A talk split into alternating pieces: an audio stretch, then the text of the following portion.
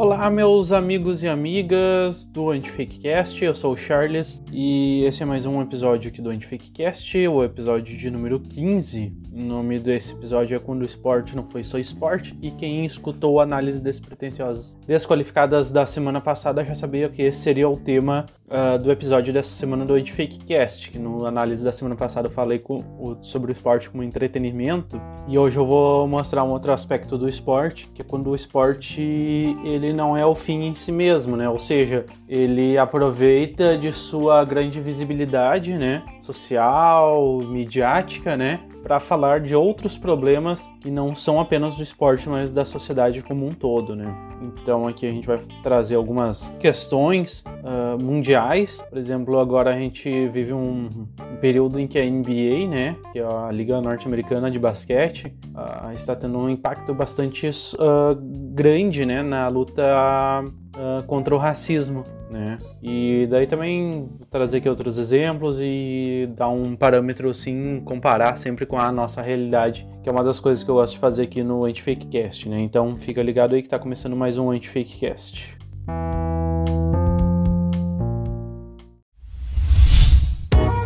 A iniciativa Podcasters Unidos foi criada com a ideia de divulgar podcasts menos conhecidos, aqueles que, apesar de undergrounds, têm muita qualidade tanto em entretenimento quanto em opinião por aqui você tem a chance de conhecer novas vozes que movimentam essa rede.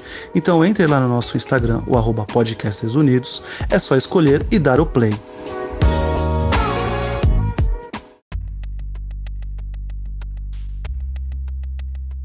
Então, pessoal, antes de entrar no assunto, como já é costume aqui, né? Gostaria de pedir que vocês uh, sigam o Antifakecast no arroba Antifakecast no Instagram e no Facebook e também nas plataformas de streaming de áudio, Spotify, Anchor, Bullhorn, acho que é esse o nome, Deezer, Google Podcast, Apple Podcast, entre tantos outros, e que principalmente compartilhe com seus amigos, né? Gostou do episódio? Compartilha. Não gostou? Compartilha também para daí vocês podem se unir para não gostar do Antifakecast, pelo menos mais gente vai vai estar ouvindo, né? Uh, mas brincadeiras à parte, vamos entrar aqui no assunto e como eu falei ali na, na introdução, uh, uma das, um dos movimentos né, sociais que acaba trazendo muita gente do esporte junto para a causa e que está causando bastante, perdão da redundância, causa e causando, né? Acaba causando bastante impacto, bastante barulho, né? Que está chamando a atenção mesmo com os holofotes sobre si, né? É o movimento Black Lives Matter nos Estados Unidos, né? E o grande apoio da, da NBA, né? Depois a gente vai ver que também não é só a NBA, mas uh, o esporte americano em geral ele está bastante uh, unido né, nessa causa. E como os Estados Unidos, uh, enfim, o entretenimento americano ele, é, ele tem um impacto global, ele acaba também respingando aqui e influenciando, né? Como uh, muita gente aqui nas redes sociais acabou aderindo também ao Vidas Negras Importam, né? E que é a tradução livre, né, do Black Lives Matter. E, enfim, nas redes sociais também alguns esportistas e alguns movimentos uh, sociais que pessoas que realmente foram para as ruas em protesto, né? A, principalmente a violência policial contra, contra os negros, né? Que é uh, um número, uma realidade incontestável, dado quem escuta aqui o, o Antifakecast, eu já trouxe várias vezes, né? Números de, de violência policial, né? Contra, contra negros, violência urbana em geral, contra, contra negros, a marginalização, né? Da população preta, né? que é algo que acontece nos Estados Unidos e que acontece aqui no Brasil também, certo? Mas falando sobre o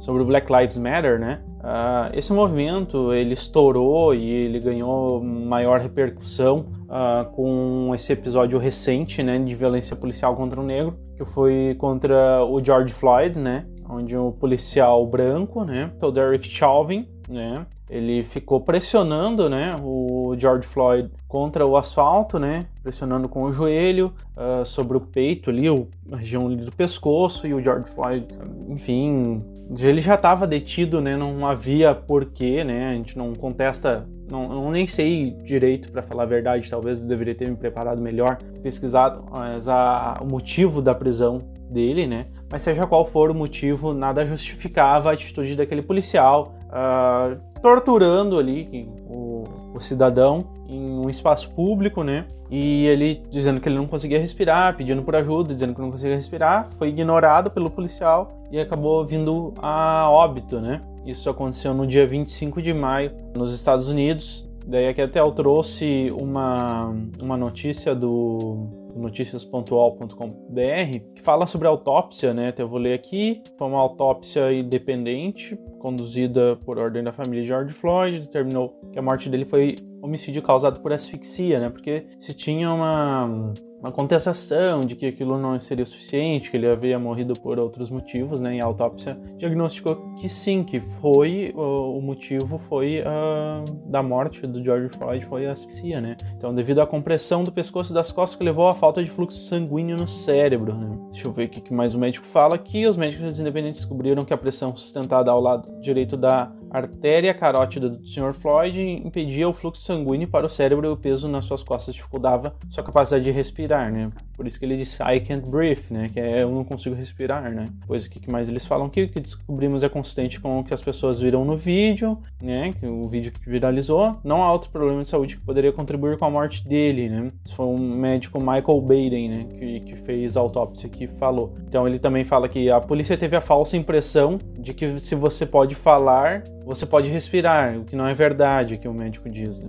Uma coisa não está necessariamente atrelada à outra, né? Então, uh, isso aconteceu em Minneapolis, né, nos Estados Unidos. Atualmente o policial está preso. Deixa eu ver que ele ficou pressionando George Floyd por quase oito minutos, né? Ele está sendo acusado de homicídio culposo quando não há intenção de matar. Deixa eu ver o que mais aqui. Ele foi transferido para uma prisão de segurança máxima, né? E ele acha que ele aguarda julgamento e tal, no momento, né? Então, esse foi um, um caso que revoltou e que chocou bastante, né? Essa a questão da violência policial contra negros já é um, uma luta, aliás, uma coisa que revolta bastante nos Estados Unidos, é uma luta histórica, né? Quem ouve aqui é o Antifakecast, até um episódio que não tem necessariamente a ver com esse assunto, mas uh, no análises despretensiosas qualificadas que eu falo sobre as séries de psicopatas que eu falo, tem a série do O.J. Simpson, né? Tanto a série dele na Netflix, quanto ao caso que ele matou a, a ex-namorada dele, eu não lembro o nome agora, quanto a série documentário sobre a vida do O.J. Simpson. Fala muito sobre essa questão do papel do negro, a questão racial né, nos Estados Unidos, o papel do negro, o quanto ele é bem visto como uma figura de entretenimento, né? Desde que ele fique com a boca fechada não fale sobre as causas raciais e também sobre a violência policial contra os negros, principalmente em Los Angeles, né? Principalmente naquele local lá. Então, daí com isso foi meio que uma gota d'água, houve protestos, houve, enfim, alguns até a gente pode discutir, né, a, a, gravidade, enfim, acho que teve alguns lugares que incendiaram postos de polícia, alguma coisa assim. E, mas enfim, teve um, um grande falando aqui, né, sobre o papel do esporte nisso. Uh, teve um, uma, uma, grande adesão de atletas da NBA que foram para rua mesmo, foram para para o meio do povo, uh, com megafone, discursar e falar. Aí alguns que eu lembro de, de cabeça aqui, o LeBron James, né, que eu falei aqui, que eu sou um grande fã dele, e que eu falei que eu fiquei sabendo do caso do George Floyd, a primeira vez, o primeiro lugar que eu vi de todos foi através das redes sociais do LeBron James. Teve ali também, acho que o Jalen Brown, né, que é atleta do Boston Celtics, o Russell Westbrook, que é do Houston Rockets. Enfim, teve bastante gente da NBA, né? A NBA agora acabou ontem, né? O Los Angeles Lakers foi campeão, mas assim ela ficou bem marcada por protestos dos jogadores, por manifestações dos jogadores. O Chris Paul também é uma grande liderança, né? O Chris Paul que hoje está no Oklahoma City Thunder, ele é uma grande liderança, né? Dos atletas nessa questão racial, nessa questão social. Também ele está sempre falando disso, prestando homenagens e, enfim, realmente colocando a, a cara a tapa e, e, falando o que ele pensa e influenciando, né? Então hoje os atletas da NBA eles uh, fizeram diversas solicitações para que, o, que o campeonato não fosse paralisado totalmente, né? Uh, teve algumas rodadas que foram adiadas, né? Foi quando aconteceu aquele segundo caso de violência policial contra, contra um negro que chamou bastante atenção, que foi, se não me engano, o nome do cidadão né, que foi a vítima, dessa vez foi o Jacob Blake, que ele levou sete tiros nas costas, né, ele estava separando uma briga, alguma coisa assim,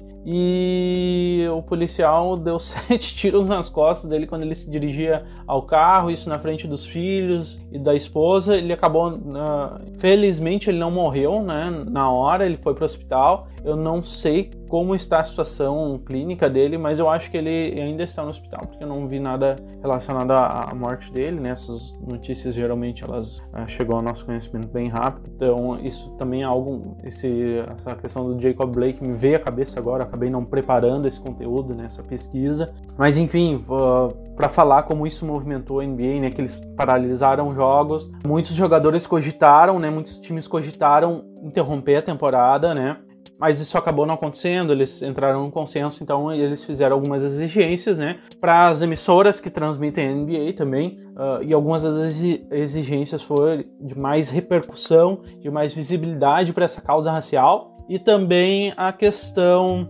de, uh, de pedir, né, de influenciar a população que vote, né, porque nos Estados Unidos, como o voto é facultativo, ele não é assim um evento que o país para para isso, como é aqui no Brasil. Né? Aqui no Brasil é a eleição sempre num domingo, que qualquer pessoa pode ir, em que, vamos dizer, não tem nem jogo de futebol, né? É, a rodada do Brasileirão ela acontece, para dar um exemplo, ela acontece toda no sábado, né? Quando é domingo de eleição.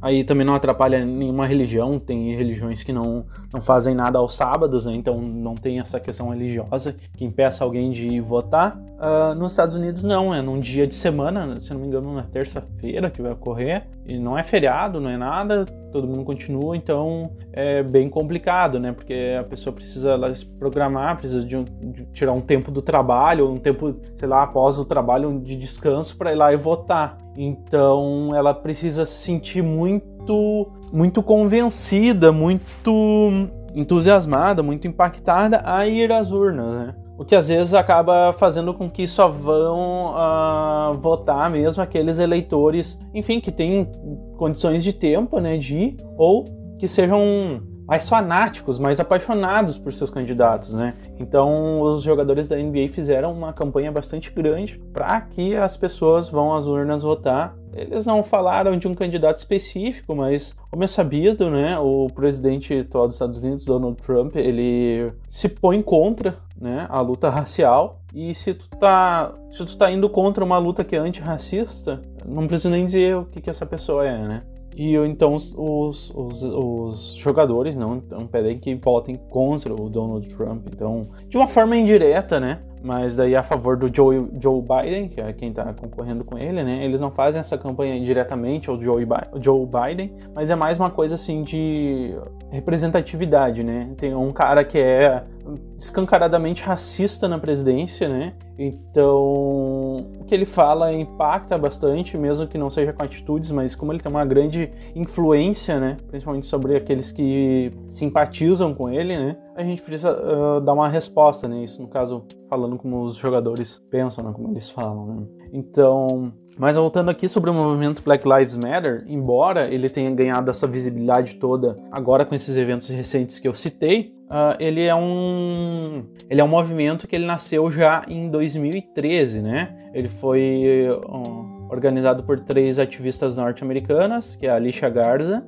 ela faz parte da Aliança Nacional de Trabalhadoras Domésticas, é Patrice Colors, da Coalizão contra a Violência Policial em Los Angeles, e a Opal Tometi, da Aliança Negra pela Imigração Justa. Né? Então, hoje o Black Lives Matter é uma fundação global, né? E a missão dele, uh, desse movimento, é erradicar a supremacia branca e construir poder local para intervir na violência infligida às comunidades negras pelo Estado e pela polícia. Né? Então, esse movimento ele impactou bastante, né, como eu falei, uh, na sociedade norte-americana. É um movimento que está bem ativo, né? É um movimento que uh, foi aderido, né, por essas personalidades. E a questão do, do papel do esporte nisso é que quando tu é uma grande estrela do esporte, tu não é só um esportista, tu não é só um atleta, né? Como eu falei tu, no outro episódio, é alguém que trabalha no entretenimento, querendo ou não, tu trabalha no entretenimento. As pessoas sentam para ver, para sentir prazer, para se sentir representadas, né? Para se sentir identificadas. E se, tu, se uma pessoa se identifica contigo e tu fala alguma coisa, aquilo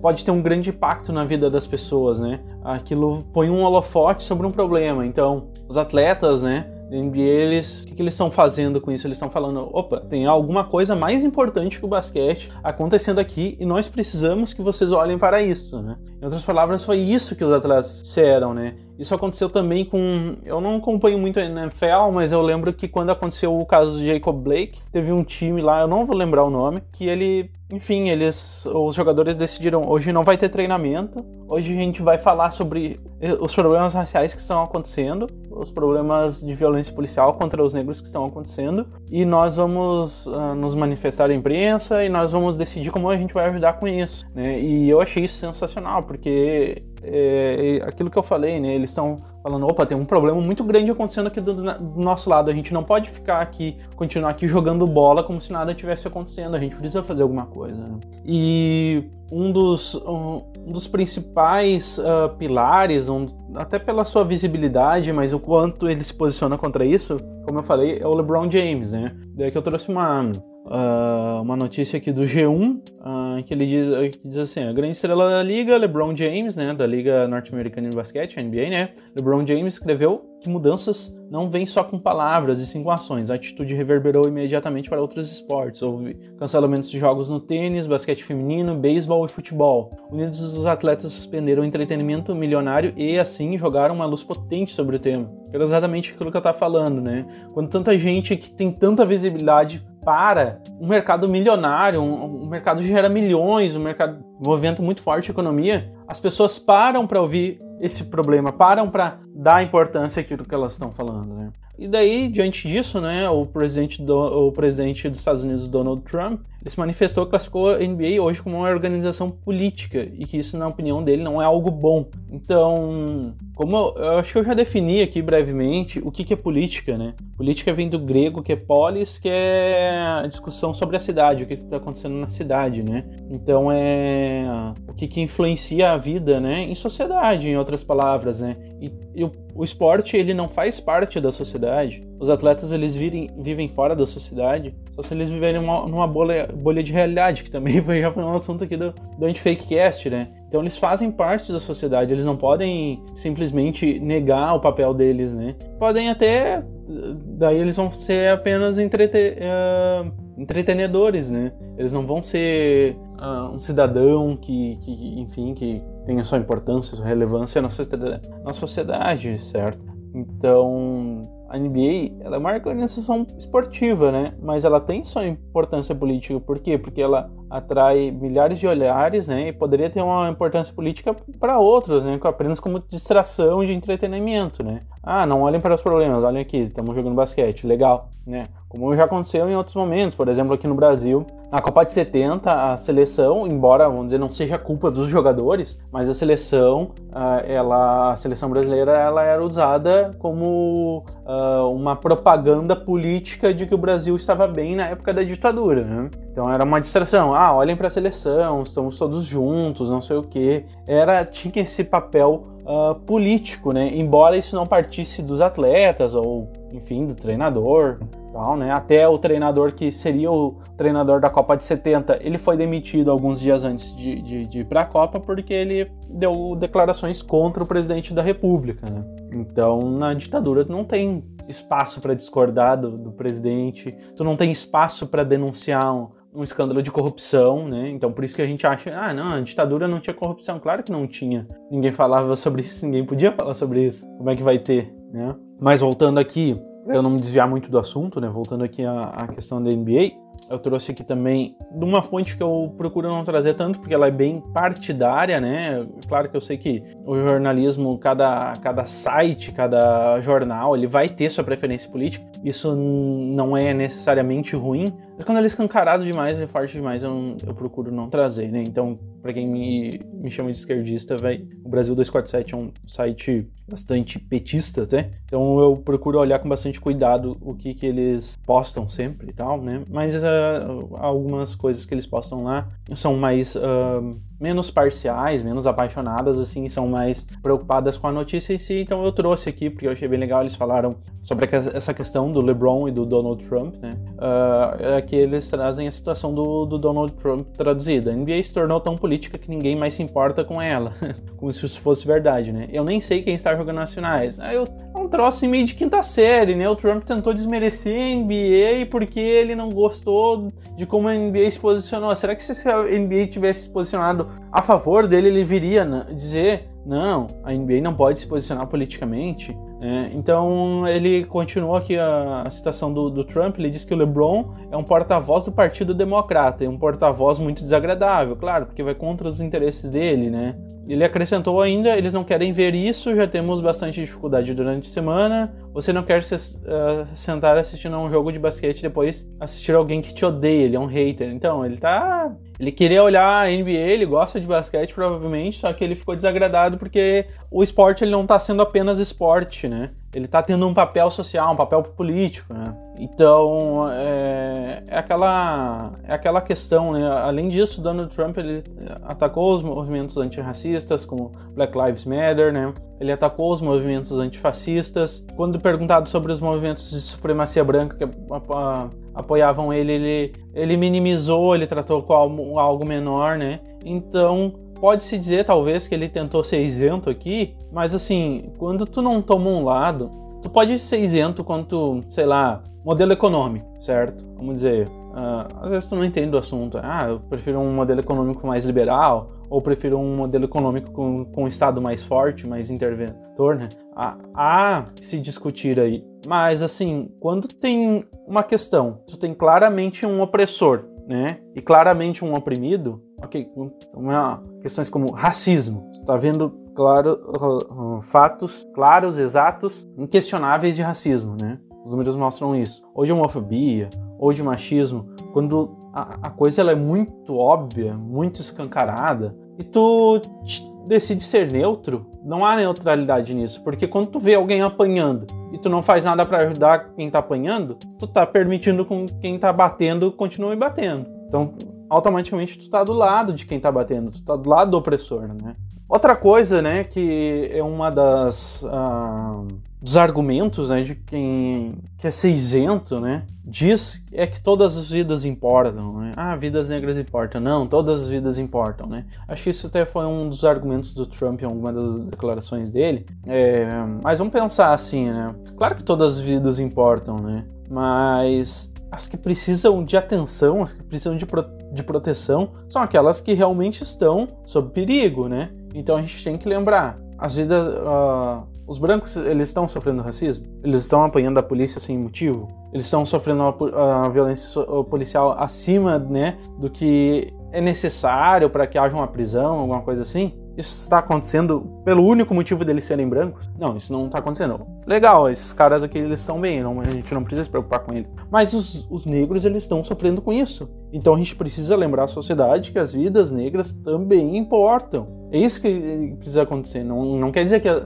ninguém está dizendo que as vidas brancas não importam. E aqui é um branco falando, né? Talvez não seria nem meu lugar de fala, talvez estar falando sobre isso. Mas é a gente tem que lembrar que quem está sofrendo, a gente tem que. Vamos dizer, tem um bairro com 50 casas. Todas as casas importam, mas aquela que está pegando fogo é aquela que os bombeiros vão lá apagar o fogo. Eles não vão chegar dando mangueirada em todas as casas ali do, do quarteirão. Então é. É aquela coisa, né? É uma falácia, né? Isso aqui. E, e é para mascarar um, um, um racismo, né? para mascarar um racismo. Então, se isenta para mascarar uma coisa que, que não quer mostrar. Né? Então, mas só para resu uh, resumir e fechar essa primeira parte aqui do, do Antifakecast, desse, desse episódio, é, a NBA ela tem recebido inúmeros elogios porque é uma, uma organização bem organizada, uh, perdão, na redundância de novo, é, que ela dá espaço, ela dá ouvido né, ao que os atletas querem dizer e ela permite que os atletas se expressem, ela não vai censurar os atletas e também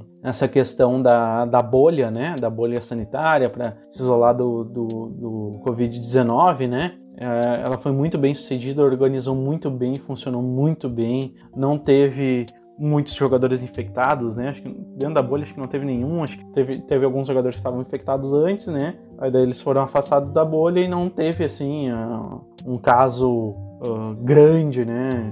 De, de, de, de contaminação do, do coronavírus.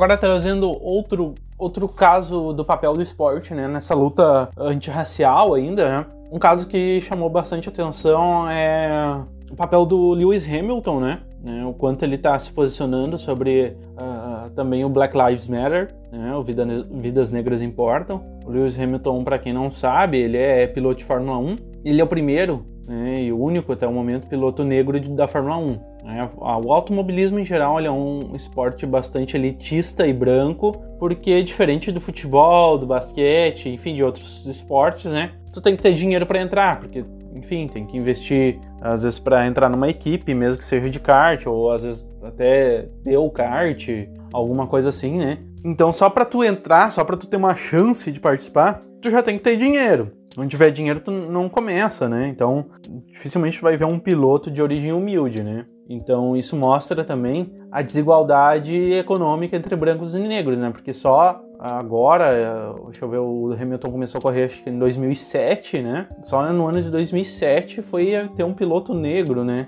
Então, só em 2007, alguma família negra conseguiu ascender socialmente, economicamente. E, claro, isso junto ao interesse né, de, de alguém dessa origem, né, étnica, racial, né, uh, foi, foi correr na Fórmula 1. Né outros pilotos que tiveram negros na Fórmula 1, se não me engano, só pilotos de testes ou pilotos de uh, categorias, uh, vamos dizer como se fosse categorias de base, né? Entre aspas, aí da, da Fórmula 1. Né? Então, o Hamilton hoje ele é um dos maiores pilotos da história. Essa, semana ele empatou, ultrapassou o Michael Schumacher como o maior ganhador de, de, de corridas, né? Maior ganhador de grandes prêmios, né? E ele tem se posicionado bastante, tem ido as corridas com, com, com mensagens, né? Tem se ajoelhado antes das corridas, um sinal de protesto, né? A violência contra os negros. Ele tem usado camisas com mensagens antirracistas, né? E, e como uh, tem uma frase que diz, né? Eu não me lembro agora quem fez essa frase, mas não basta, numa sociedade racista, não basta não ser racista, tem que ser antirracista também, né? Senão tu tá compactuando, senão tu tá permitindo, né? E uma aberração dessas ela não pode ser permitida, né? Não é uma questão de opinião, né? E mais uma vez nesse lado da isenção, né, do esporte como entretenimento, o esporte como um agente social, o Hamilton ele foi um pouco além, ele foi um pouco mais longe nos protestos dele, quando em uma das corridas ele foi ao pódio com uma camisa com uma mensagem muito específica, né? Então ele foi pedindo a prisão dos policiais que mataram Breonna Taylor, né? Deixa eu até ler o caso aqui da Breonna Taylor. Ela foi uma, uma adolescente, né? Uma adolescente não, uma mulher uh, afro-americana que foi morta pela polícia enquanto ela dormia, né? Isso aconteceu em março deste ano. Então a polícia ela invadiu o, o apartamento da Breonna porque acreditava que o namorado dela estivesse que parece que era envolvido com tráfico, alguma coisa assim, estivesse ali com ela no apartamento, então entrou no apartamento já sem prévio aviso nem nada, chegou arrombando e tal, e parece que o, o namorado esse cara que a princípio estaria envolvido com tráfico, alguma coisa, nem era mais namorado dela, não estava ali no apartamento. Ela nem tinha conhecimento disso, ela não tinha nenhum envolvimento com isso. Então o namorado dela, que era o namorado atual, se assustou, achou que era um assalto, alguma coisa, pegou a arma e foi reagir, daí foi morto e, e os policiais atiraram, atiraram, atiraram, atiraram, mataram o, o, namorado dela, né, o atual, e mataram ela também, que estava dormindo e, enfim, morreu sem, sem saber de nada, né. E a princípio, pelo que eu vi, os policiais foram absolvidos, o que é bastante triste. E o Hamilton protestou, né? Ele foi ao pódio, né? Com essa camisa e até houve rumores, né, de que a FIA ia punir ele, né? A FIA é a, é a federação responsável, né, pela Fórmula 1, né, a Federação Internacional de Automobilismo, de que puniria ele porque não pode ter mensagem política no pódio. O nome disso é censura, tá? Ou seja, o piloto ele não pode falar o que ele pensa. E de novo, aqui eu vou fazer uma comparação. Se fosse sobre um, um assunto debatível, né? Ok, eu, vamos dizer, eu sou a FIA, eu não tenho posicionamento político quanto, sei lá, vou dar um quanto, sei lá, reforma da aposentadoria, certo? É um caso aqui do Brasil que aconteceu recentemente, mas um exemplo bem tosco, mas só pra gente ter uma ideia. Ok, né? Não, não, eu não quero que as pessoas olhem na TV um atleta, né, um piloto, com uma, uma propaganda contra ou a favor da reforma da, da, da, aposentadoria, porque esse atleta representa, de certa forma, ele representa aquela organização, né? E ele tá falando como se a organização. Ele tá passando uma mensagem, né? Enquanto ele tá pela organização. Então, a organização ela não quer ser atrelada a um posicionamento político desse, que é de ordem, sei lá, econômica, né, ou social, que é, é debatível, né. Agora, a organização não quer ser vista contra se posicionando contra uma injustiça, contra um assassinato, contra o racismo, ela não quer ser vista dessa forma. Isso é incompreensível. E de novo, né? Quem se isenta quando há um posicionamento entre oprimido e opressor já escolheu um lado, não está isento, não. Então a FIA decidiu, acabou não punindo o Hamilton, né? Mas ela decidiu que mudar um pouquinho as regras ali, então, uh, então que mudou. Os pilotos ao subirem no pódio só devem estar vestindo unicamente o macacão né, de piloto, sem, e sem nada por cima e com um macacão totalmente fechado, né? Então, para eles não, para não dizer assim, ó, não pode ter mensagem política, não, não pode ter nada além do macacão, né? Porque o macacão ele é difícil botar uma mensagem política, porque ele normalmente ele tá com os patrocinadores, aí vai um outro embrólio, né? Os patrocinadores teriam que aceitar, talvez uma mensagem política, não sei. Tô, tô tendo ideias aqui. Né? Então, para dificultar, para dizer, ser um, um recorte aí para para dificultar as manifestações políticas. Eu na última corrida o Hamilton ganhou, realmente ele não, não fez mais isso, mas eu gostaria que ele fizesse, né? Porque aí que chamaria atenção mesmo, né? Ah, ah, não pode, foi ameaçado de ser punido e tal. Não, então agora mesmo que eu vou protestar. Eu acho que isso faria dele maior ainda, mas me da mesma forma a atitude dele foi, foi grande, ainda mais num, num esporte tão elitizado, né? Como eu falei, como é o automobilismo, como é a Fórmula 1.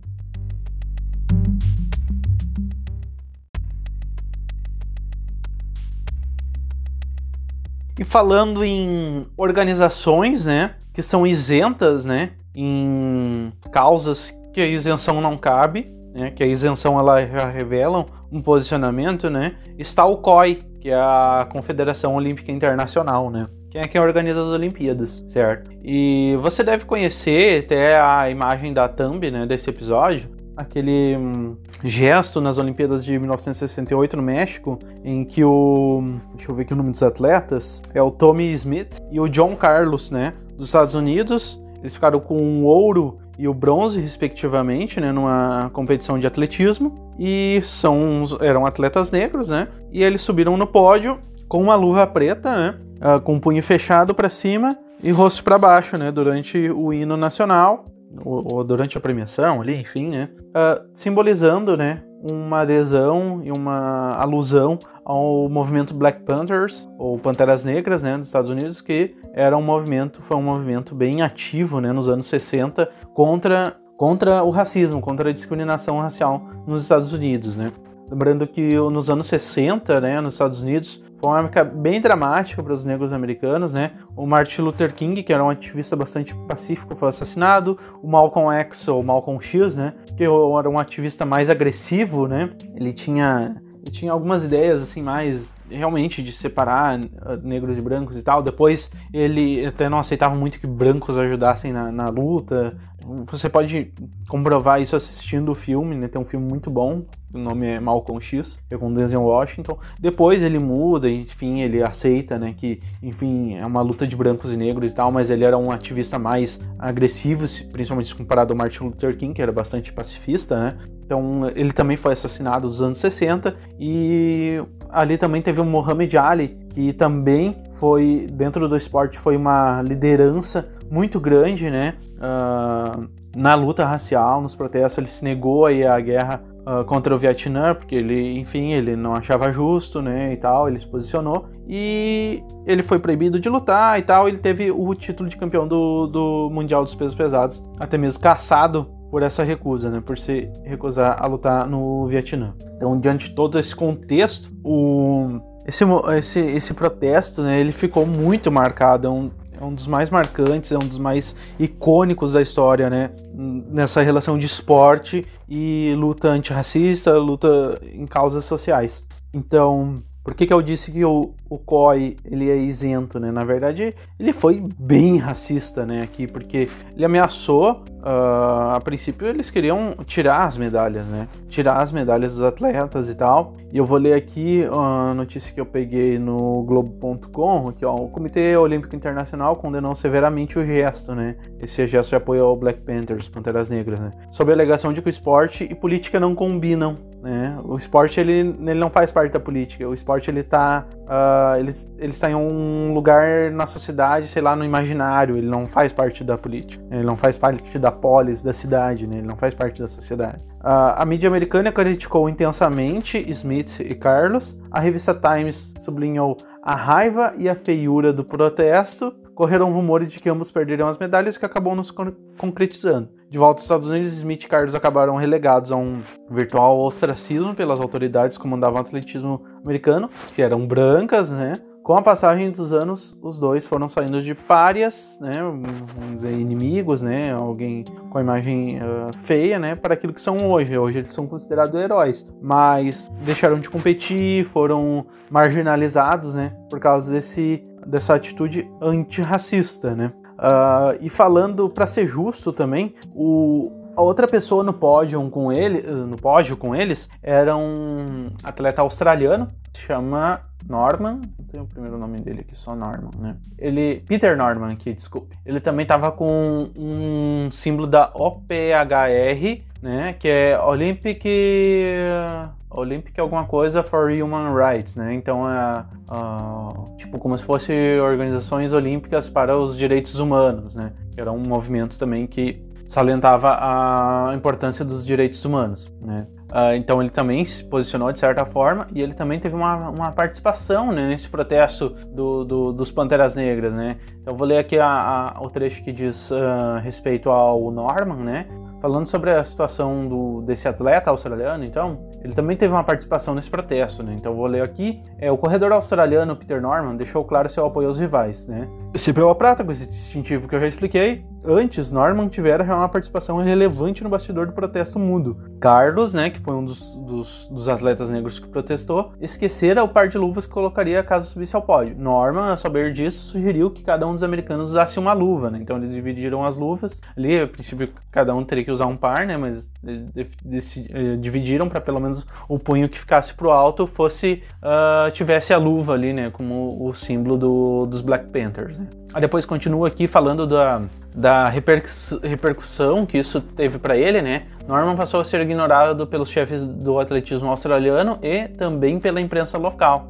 Então ele teve uma participação no protesto antirracista, então peraí, cara, a gente também a gente também não apoia isso. A gente não é antirracista. Quem não é antirracista é o quê, né? Fica a pergunta. Mas continuando aqui a leitura da notícia, o racismo gra ah, graçava também na Austrália, onde os aborígenes nativos eram tratados como cidadãos de segunda classe. Então também tinha um racismo na Austrália, um racismo um pouco diferente, né? não era exatamente, talvez houvesse também contra os negros, mas acho que não tem um tanto, tanto da, da população africana lá, de origem africana lá. Então eles uh, eram racistas contra os aborígenes, né, que são os nativos uh, australianos, mais, mais, ou menos como se fossem os índios aqui, né, para nós. Então aqui fala, continuando aqui, sobre o Norman, sua carreira entrou em colapso e com ela sua vida pessoal. Norman logo teria problemas com, com bebidas, jamais foi perdoado na Austrália. Um dos mais repulsivos sinais disso é que ele foi ignorado pelos organizadores das Olimpíadas de Sydney de 2000, mesmo tendo sido um dos maiores corredores da história do país. O que ele não perdeu jamais foi amizade, admiração e reconhecimento dos dois amigos que fez em 1968 no México.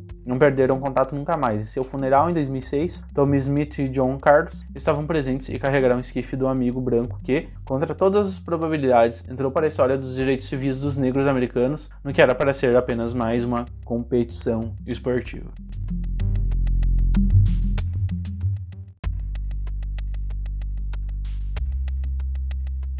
Então, pessoal, como eu sempre gosto de fazer, todos os casos que a gente falou, nenhum tem a ver diretamente aqui com nós no Brasil, mas eu gosto de fazer essa comparação, né? Essa falta de, de eu ter conteúdo aqui para falar, talvez sobre uh, o esporte desempenhando um papel social e político aqui, já demonstra alguma coisa, né? Um, um, ponto negativo, que é a falta de participação. Parece que aqui no Brasil os atletas eles não têm muito consciência de classe, eles não têm consciência da uh, violência uh, policial que os negros sofrem, ou consciência de que eles vieram de uma. Muitas vezes, né, os atletas, principalmente do futebol, que é uh, de onde vem mais atletas, né, de periferia, enfim, de, de, de, condições sociais precárias, eles não têm consciência disso, dessa, dessa desigualdade social. Parece que para eles, eles acham que isso é normal, que isso é merecedor, né? Diferente dos Estados Unidos, onde os atletas se engajam mais. Talvez tenha um pouco a ver com essa questão também de, de como são feitas as coisas no esporte aqui lá, né? Nos Estados Unidos, por exemplo, basquete, no futebol americano, nos outros esportes eu confesso que eu não sei, mas no basquete, no futebol americano, não tem, tipo, categoria de base nos times. O que acontece? Tem um esporte um forte esporte escolar, né, ensino fundamental e médio. Aí os alunos, uh, os atletas das faculdades, uh, o esporte universitário também é muito forte. Aqui no Brasil, o esporte universitário, ele acho que ele nem existe, né? Então, o esporte universitário nos Estados Unidos ele é muito forte, até em termos de mídia, né? Passa na TV, as pessoas vão no estádio assistir. Então, as universidades têm o draft, né? Tem a seleção dos, dos, dos atletas, né? Do, eles selecionam atletas do ensino médio para faculdade, então tem bolsas de estudos. Então, depois da universidade, os atletas se inscrevem para participar do draft, né? Da seleção de atletas da NFL, né? Que seria o futebol americano, e da NBA, que seria o basquetebol americano. Futebol americano, lembrando que não é o futebol daqui, né? O futebol americano é um outro esporte. Eu poderia dar esse daí porque eu falei futebol americano, basquete americano, só para deixar isso claro. Enfim, uh, então eles depois eles saem das universidades para ir para os times profissionais, né? Então isso revela que o atleta ele chega na NBA já com um background, assim, né? Uma, uma um currículo, assim, vamos dizer, uma, um repertório né, de conhecimento né, mais aguçado, né? Ele teve mais acesso à educação, né? Não largou os estudos, sei lá, na, na oitava série, na quinta série para virar jogador. Não que também seja desmerecendo e tal, mas quanto mais exposto à educação tu é, mais chance tem de aprender. Né? E também me parece que lá, aí eu tô aqui palpitando também algumas coisas, né? Não, não é algo que eu pesquisei com dados, então posso posso estar errado e se você tiver alguma informação diferente, por favor me mande até para eu complementar o conteúdo do, do podcast. Mas assim, parece que nos Estados Unidos tem muito mais uma consciência de que, ok, eu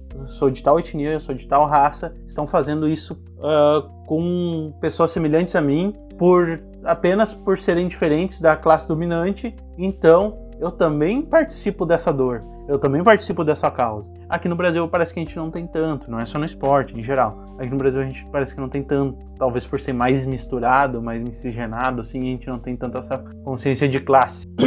Mas a gente também tem organizações que não são antirracistas, né? Aliás, a gente tem organizações, não diria que não são antirracistas, vou ser justo aqui, mas que censuram os atletas. Tem organizações que acham que os atletas eles têm que ser apenas eles têm que apenas entreter pessoas. Eles não podem ter participação política. Aliás, até por, podem, desde que a participação política seja a mesma concordante, né, com aqueles que estão nos cargos de liderança né, dessas uh, organizações esportivas, né, as confederações esportivas. Vou trazer um, um, exemplo aqui. Vou ler aqui na íntegra, porque é bem interessante, que é o caso de uma atleta de vôlei a Carol Solberg, que ganhou lá um campeonato e tal, e na entrevista ela gritou um fora Bolsonaro, tá? Uh, só isso, foi um troço até meio. Não teve nada demais, assim, ela só gritou fora Bolsonaro, deixando claro que ela não gosta do, do atual presidente da República, né? Então, que a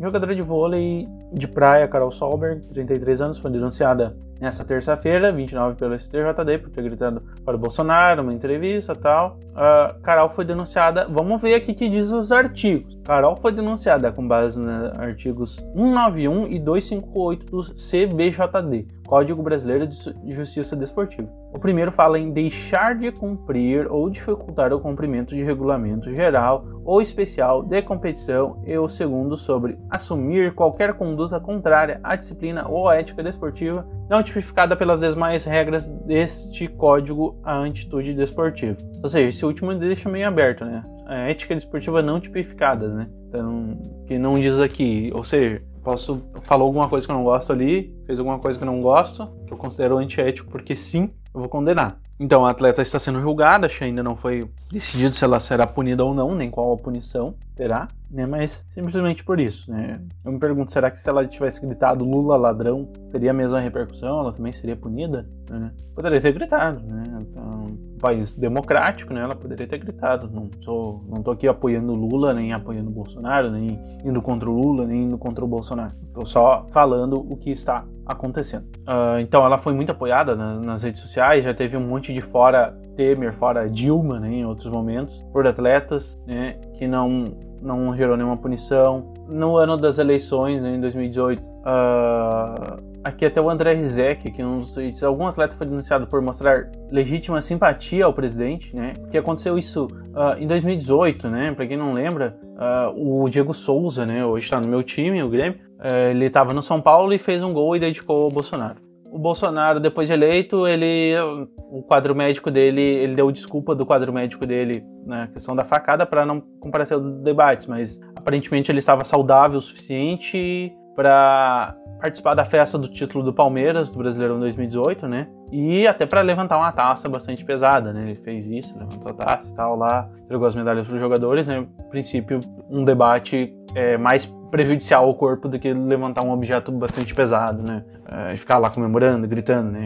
Enfim, não, sou médico, né? Talvez esteja falando bobagem, né? Ah, então, quando isso aconteceu, o Palmeiras não foi punido, o Diego Souza não foi punido, não teve nenhuma sanção, nenhuma, nenhum porém, nenhuma nota de repúdio, nem nada, né? Uh, aconteceu para trazer um caso aqui mais perto do, do, do contexto que a gente está falando do vôlei. Teve um caso aqui, deixa eu pegar, de atletas do vôlei também manifestaram apoio ao a quem hoje é presidente do, do Brasil, né? Ali era em meio à eleição, né? Aqui ó, uma notícia da Folha, em meio à eleição presidencial em 2018, Wallace e Maurício Souza, Maurício Souza, desculpa, fizeram o número 17 com os dedos numa foto durante disputa de campeonato mundial de vôlei de quadra. Né? Então eles estavam com a camisa da seleção brasileira, eles estavam numa competição com a seleção brasileira e eles deixaram bem claro o protesto político, aliás, o posicionamento político deles em alusão ao número do candidato, do então candidato Bolsonaro à presidência da República. Né? Uh, naquela época, então, a CBV então, lançou uma nota assim, ó. A CBV, né, que é a Confederação Brasileira de Vôlei, repudia qualquer tipo de manifestação discriminatória, seja em qualquer esfera, e também não, não compactua com manifestação política. Porém, a entidade acredita na liberdade de expressão. Né? Naquele momento, a entidade acreditava na liberdade de expressão. Nesse momento, como falaram mal do Bolsonaro, ela não acredita mais e, por isso, não se permite controlar as redes sociais pessoais dos atletas, componentes das comissões técnicas e funcionários da casa. Neste momento, a gestão seleção irá tomar providências para não permitir que aconteçam manifestações, manifestações coletivas. Né? Então, essa foi a, a, a nota da CBV nesse momento. Vamos ver como é que foi a nota da CBV quanto, quanto a manifestação contra o Bolsonaro. Deixa eu ver se eu acho. Ah, não tem. Mas a nota. A no... Eu não tenho aqui a nota contra nessa manifestação da, da Carol contra o Bolsonaro, mas foi um troço assim que eles iriam fazer todos os esforços para não permitir que isso acontecesse de novo e a atleta fosse punida de acordo. Né? Então, tipo, como se fosse algo horrível, como se fosse algo pesadíssimo, como se fosse algo assim, meu Deus, né? Falou que tem que matar judeus, falou que tem que matar negros. Eu me pergunto se ela tivesse falado isso, será que a punição seria, será que a repercussão, a, a ira, né, dessa, dessa confederação, dessa entidade esportiva, ela seria tão pesada assim? Eu fico pensando nisso. Mas para não dizer que eu só falei mal, que só falei dos pontos negativos, né, do, do impacto do esporte brasileiro na sociedade, há muitos pontos positivos, né? Uh, por exemplo, o, a, a, gente tem alguns jogadores que eles têm se posicionado. Um deles é o Marinho dos Santos, né? Ele tem se posicionado bastante nas comemorações de gol, nas redes sociais, nas entrevistas, né?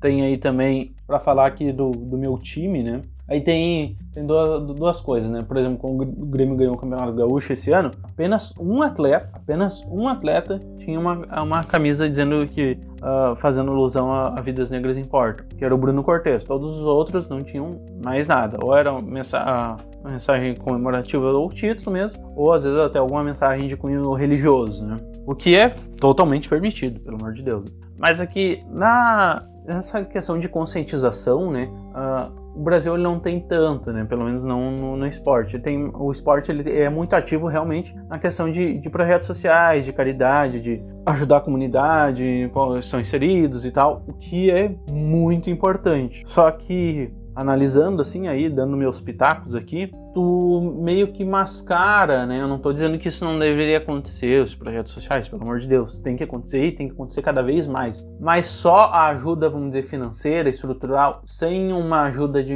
mudança de mentalidade, se perpetua um problema social, né? E daí tu vai resolvendo muito especificamente de algumas pessoas, mas quem, enfim, por algum motivo não é impactado, não é atingido por esse projeto social, por essa caridade, né, que não tem como atingir a todos, uh, não vai ser beneficiado daquilo, enquanto que uma mudança de mentalidade social, dizer, mesmo que seja de um, de um, de um grupo muito específico, ela vai fazer com que esse grupo específico cresça e espalhe essa, essa, vamos dizer, esse pensamento, e esse pensamento ele vai, vamos dizer, se espalhando na sociedade, gerando transformação social. E eu, aqui eu tô divagando, aqui tô pensando, né? Você pode discordar, concordar comigo, e trazer dados que, que me desmintam aqui, né? Eu tô divagando aqui. E também para ser justo aqui, né? Não dizer que eu só falei mal do, do Bolsonaro, do Trump e tal, porque eu falei o que realmente aconteceu. É, teve um caso aqui que está sendo importante, né? A, a, essa relação que alguns jogadores têm com o, o, atual presidente da República, que é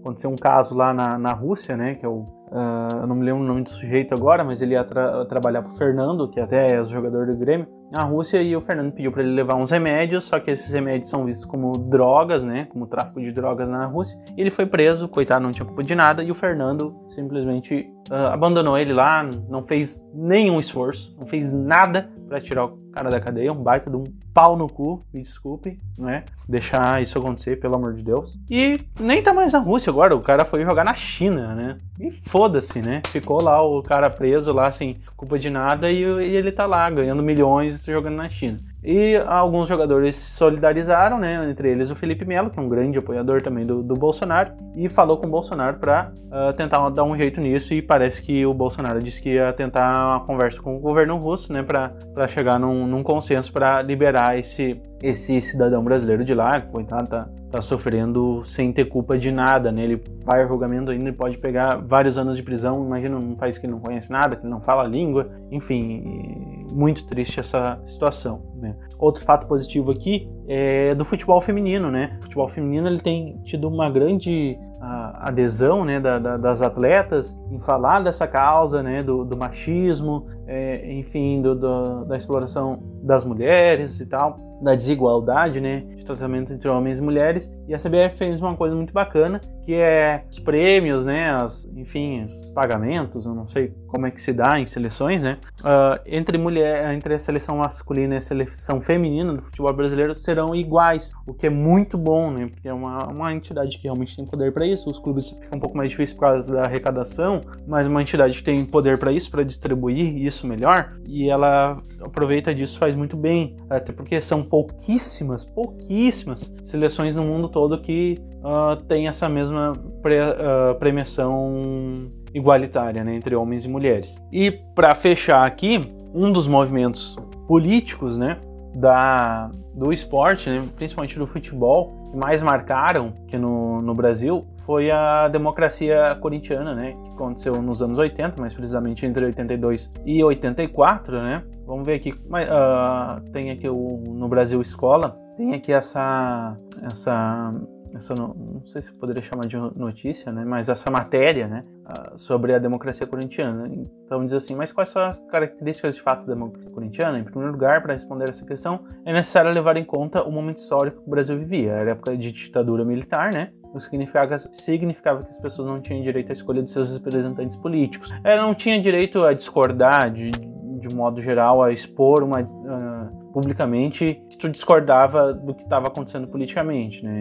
Senão tu era preso e torturado. Ou, em outras palavras, o voto era inexistente. Inibido neste contexto, o movimento consistia na ideia de que todas as decisões tomadas pelo clube na área do futebol deveriam ser votadas antes, de modo que todos os participantes, dirigentes, atletas ou equipe de apoio tinham direito a um voto, né? Então, massagista tinha o mesmo direito do voto do Sócrates, né, que é um dos principais líderes, né, um, das principais figuras do, do, Corinthians nessa, nessa época, né. Então, ali, tudo isso começou com o Corinthians atravessando uma péssima fase nos campeonatos paulista e brasileiro. Na época, ano de 1982, acabava a gestão da presidência do clube de Vicente Mateus. Quem assumiu o cargo foi Valdemar Pérez. O novo presidente, por sua vez, colocou como gestor de futebol do clube o sociólogo Adilson Monteiro Alves, que costumava ouvir as opiniões dos jogadores sobre os mais diversos assuntos relacionados ao futebol. Essa foi a alavanca para que a democracia corintiana entrasse em ação. O movimento foi fortalecido por dois jogadores altamente politizados, Sócrates e Vladimir, cuja influência acabou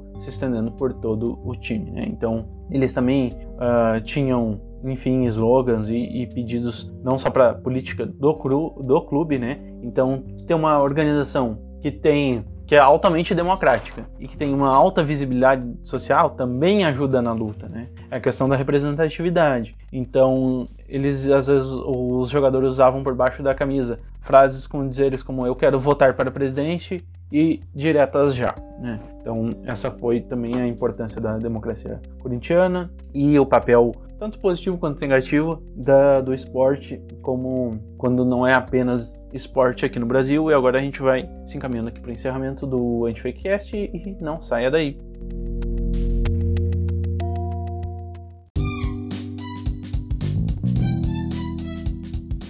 Então, pessoal, vou encerrando aqui mais um episódio do Antifakecast, Antifakecast 15, né? Eu falei quando o esporte não é apenas esporte. Eu espero que tenham gostado. Espero que nos sigam aí para estar sempre por dentro dos novos lançamentos. Espero que compartilhem com seus amigos, tá certo? Uh, estou sempre aberto a críticas, sugestões de pautas também, bem legal. Eu saber que vocês querem ouvir aqui, querem aprender mais, querem. Eu, como eu sempre falo, aprendo muito fazendo isso aqui porque eu tenho que pesquisar, né? Surge interesse, vamos para pesquisa, fazemos o roteiro, gravamos o episódio, tá certo? Eu agradeço a atenção de todos que me ouviram até aqui. Um abraço, boa semana e tchau!